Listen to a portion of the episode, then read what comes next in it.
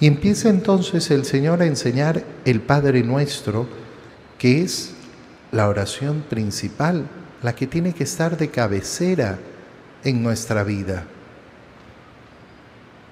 No, no recemos mucho el Padre nuestro, recemos otra cosa.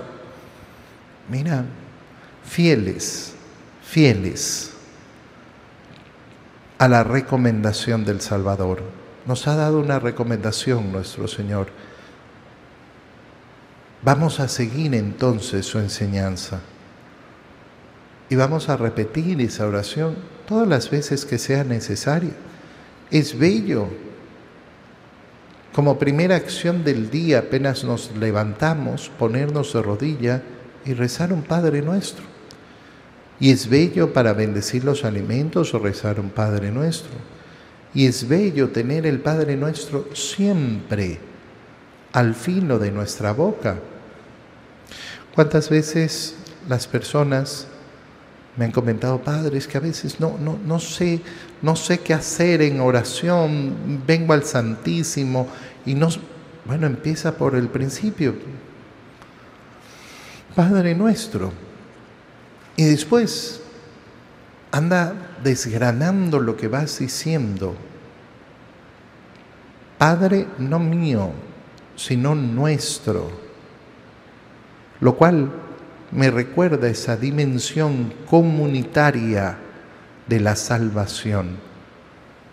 Mi salvación es individual, claro, yo tengo que responder por mi vida, pero mi salvación no se ha dado de un modo aislado. En mi salvación intervienen los demás y yo por tanto tengo que intervenir también en la salvación de los demás.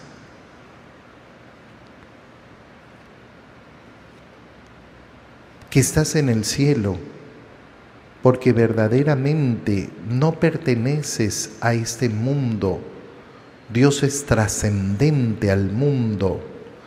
Dios no está en el árbol, no está en las plantas, no es la energía que se mueve por el mundo. Fíjate cómo decir que está en los cielos es un grito de nuestra fe que nos pone alertas contra tantas corrientes nocivas y que a veces las personas repiten de una manera tan, tan irresponsable y tan poco piadosa. Santificado sea tu nombre, glorificado sea tu nombre, porque Dios es primero, siempre primero, y a Él toda la alabanza y para Él toda la gloria.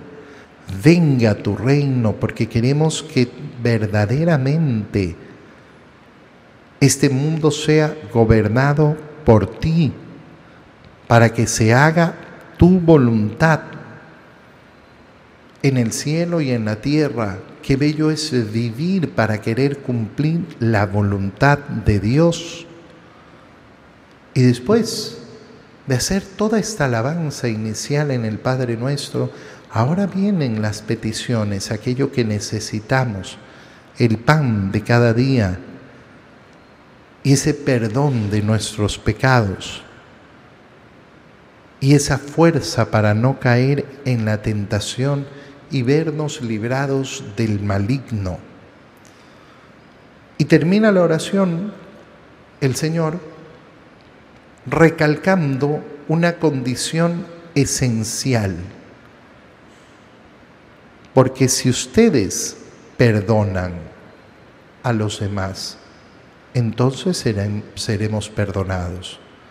Pero si no perdonamos, entonces tampoco se nos perdonarán nuestras faltas.